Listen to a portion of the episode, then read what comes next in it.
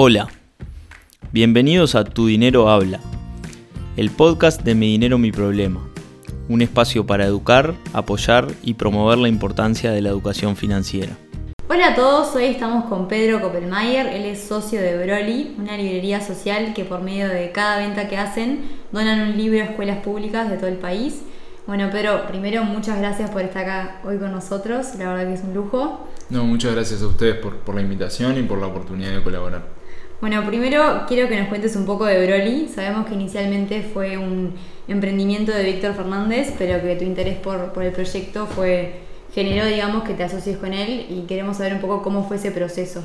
Sí, en realidad Broly nace en 2018, en agosto de 2018 si no me equivoco, eh, y lo empieza mi socio Víctor. Eh, empezó siendo muy diferente a lo que soy, pero siempre con el, con el objetivo, es el fin social de, de, intentar por lo menos aportar un granito de arena al tema de la educación en Uruguay a través de la disponibilidad de literatura.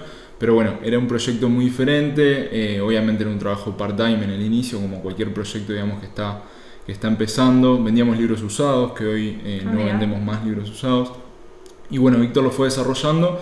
Eh, nos conocimos en, a principios de 2019, nos hicimos amigos, arrancamos a conversar eh, y a fines del 2020, en noviembre, diciembre de 2020, se dio la oportunidad de que yo me sume al equipo y a partir de ahí estamos metiéndole y creciendo un montón.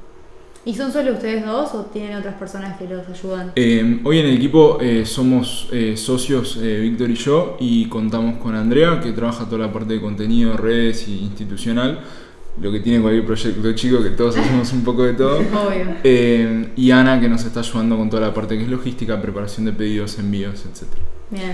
Y a vos, tanto a vos o a Héctor, siempre les interesó lo social y eso de poder ayudar al otro, porque me parece súper interesante el concepto de un emprendimiento que desde que se gestó, su objetivo es ayudar a, a la comunidad. Claro, sí, creo que siempre fue como una, como una no sé si llamarlo vocación, pero como un interés de los dos. Eh, él sé que desde muy chico, porque hizo mucho voluntariado.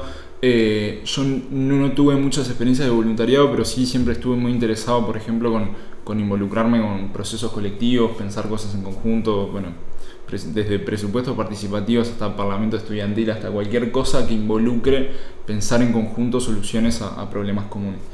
Y cuando conocí lo que estaba haciendo Víctor y, como toda esta movida de lo que se llama las empresas B o las empresas de triple impacto, dije, pa, está buenísimo poder encargar un proyecto que aparte de eventualmente eh, darme como un sustento económico a mí y poder vivir de lo que me gusta, eh, también tener como un impacto positivo en los demás. Ayudar, eso está buenísimo. Y vimos en, su web que ya han donado más de 1.100 libros a escuelas. ¿Cómo es la respuesta de esas escuelas y qué impacto después ustedes saben que, que los, lo que Broly dona tiene en, en, los chicos. Claro, me hiciste acordar que tenemos que actualizarla porque estamos... Más, más bueno, mejor, mejor, el dato. Estamos, eh, ahora es, recién pasamos los 2.000 libros ah, en, sí, en más de 10 departamentos del Uruguay. Y bueno, tenemos el objetivo de llegar a los más de 10.000 libros en los próximos 2-3 años, eh, tocando todos los departamentos del país. Pero básicamente el feedback es, es, es, muy lindo, es como la parte más gratificante del, del trabajo. Eh, cuando podemos ir a hacer las donaciones presenciales, que a veces por un tema logístico, bueno, ahora con el COVID también fue más complejo, pero cuando podemos ir a hacer la donación y ver la cara de, de los niños y las niñas cuando reciben el libro, sí.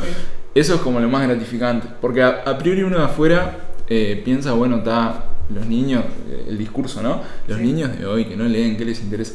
Pero cuando caes con un regalo, que es un libro que está en excelente estado, que está muy bueno y que les gusta, y lo ves cómo lo empiezan a leer ahí mismo, tipo cuando se lo das, te lo sacan de las manos, eh, esa experiencia está tremenda. Y la verdad que en tremendo feedback.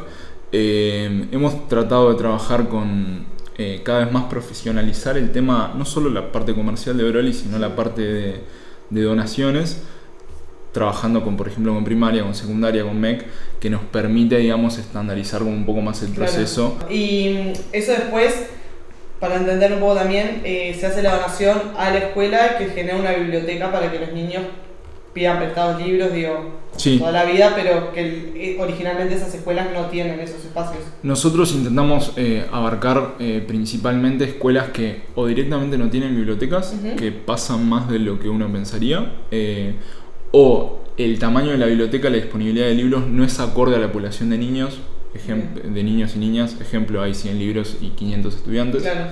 Eh, o el tema del estado de los libros. Eh, que el estado de los libros va por dos partes. Una parte es el estado objetivo físico del libro, eh, que si están en mal estado eso obviamente hay que renovarlo para que sea atractivo. Sí. Y después el estado subjetivo en el sentido de, a ver, yo puedo tener una enciclopedia de 1960 que está en excelente Claro. estado, pero no la voy a llevar a la escuela porque sé Sí. que no se va a usar. Eh, entonces tratamos de priorizar como esos, esas, como esos rubros para hacer la donación. Claro, textos en buen estado y con contenido que sea atractivo para los niños. Exacto. ¿Y la selección de las escuelas mismo, cómo la hacen? ¿Es, ¿Es eso, digamos, de ver qué escuelas tienen menos libros y por cantidad de alumnos? ¿O se fijan también en otras cosas? Cada vez más estamos tratando de, que era un poco lo que comentaba antes, de trabajar con primaria, eh, secundaria y MEC, eh, más que nada primaria y MEC, por el tema de, de las poblaciones que, Claro.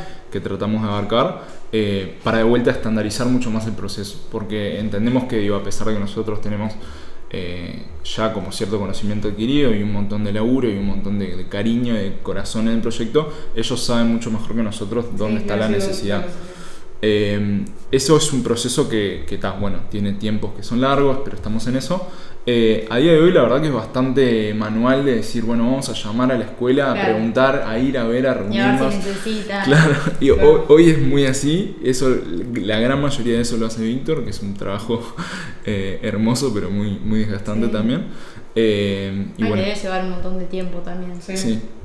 Sí, Sí, no sí. ir y, y hacer el recabar, ver el lugar, qué onda, todo. Claro. Sí.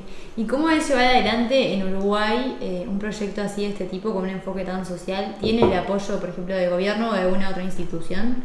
Eh, hoy no tenemos apoyos de, de ningún tipo, eh, ni económicos ni, ni de otra índole. Sí. Eh, sí estamos postulando determinados fondos, como por ejemplo con la ANDE, la Agencia Nacional de Desarrollo y, y- y otros lugares.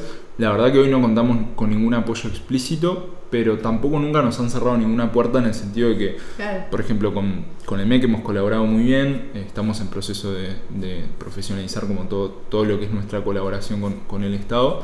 Eh, nunca nos han cerrado ninguna puerta, tampoco ha habido como un gran apoyo que diga, bueno, una inversión o un capital o, o- o Claro. de ningún tipo.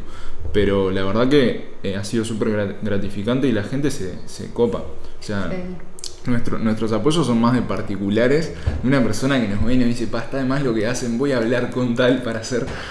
Va más por ahí que por, por los Bueno, canales. Federico. Labaña, que lo, lo entrevistamos en uno de los episodios, fue que nos mencionó Broly. Nosotros ya conocíamos a Broly, pero nos, nos comentó que estaba vendiendo su libro por, por esta plataforma y nos comentó también eh, lo copado que estaba, digamos, con el proyecto y con el- la impronta social que tiene. Y primero quiero tomar lo que dijiste porque Fede es un genio que Sí. la verdad que nos abrió mil puertas de que estamos colaborando pa, ya desde febrero de este año. Sí, desde febrero de este año.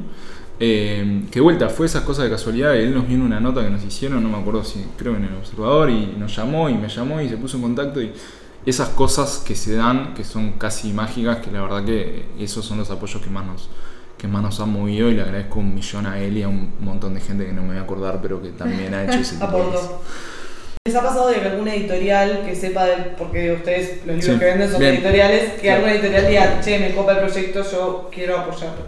Eh, a día de hoy no, ahí en tema de cómo funciona lo que es la cadena del libro en Uruguay, eh, que es generalmente, digo, las editoriales lo que hacen es, bueno, producir lo que es la propiedad intelectual, lo que es el libro, eh, financiar y bancar, que es un laburo muy, muy salado, que la verdad que me saco el sombrero con todas las editoriales, particularmente las, las editoriales nacionales, porque es un trabajo muy difícil bancar la primera impresión, lo que llama la primera tirada, y después eso se pone en distribución a través de lo que llaman distribuidores, eh, que en Uruguay hay tres o cuatro grandes distribuidores, eh, y nosotros trabajamos directo con ellos. O sea, es raro, a pesar de que pasa, eh, es relativamente raro que se dé el vínculo directo librería editorial.